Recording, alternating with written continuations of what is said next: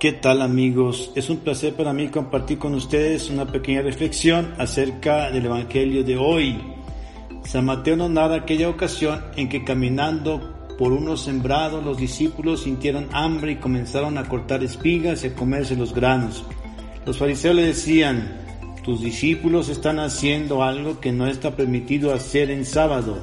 Y Jesús le reprocha su ritualismo y dureza de corazón por fijarse solo en cumplir la ley y no en hacer el bien, algo esencial como el comer, porque era lo que estaban haciendo los discípulos.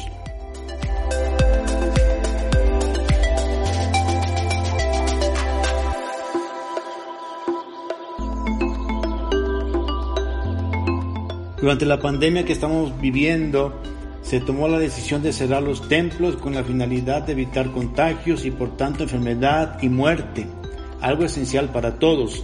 Sin embargo, muchos fieles renegaron de esta medida. Se decían, ¿cómo es posible que no podamos cumplir con el precepto de ir a misa los domingos si lo hemos cumplido desde niños? ¿Por qué los obispos permitieron este atropello? Además es pecado mortal, etcétera. Yo me pregunto, ¿no será que nos estamos fijando en el cumplir una norma, un precepto, más que en el corazón de la misma, en la misericordia de Dios, en la caridad fraterna, que no es esencial conservar la vida y la salud del hermano? Algunos podrán decir, entonces no hay necesidad de ir a misa los domingos si no es pecado mortal, si es una norma más, si no cambia nuestra vida. No se trata de ponernos en esa disyuntiva. Debemos saber que cualquier precepto, norma, es como un pedagogo que nos enseña el sentido verdadero de las cosas, que nos encamina a vivir en el amor, la verdad y la solidaridad.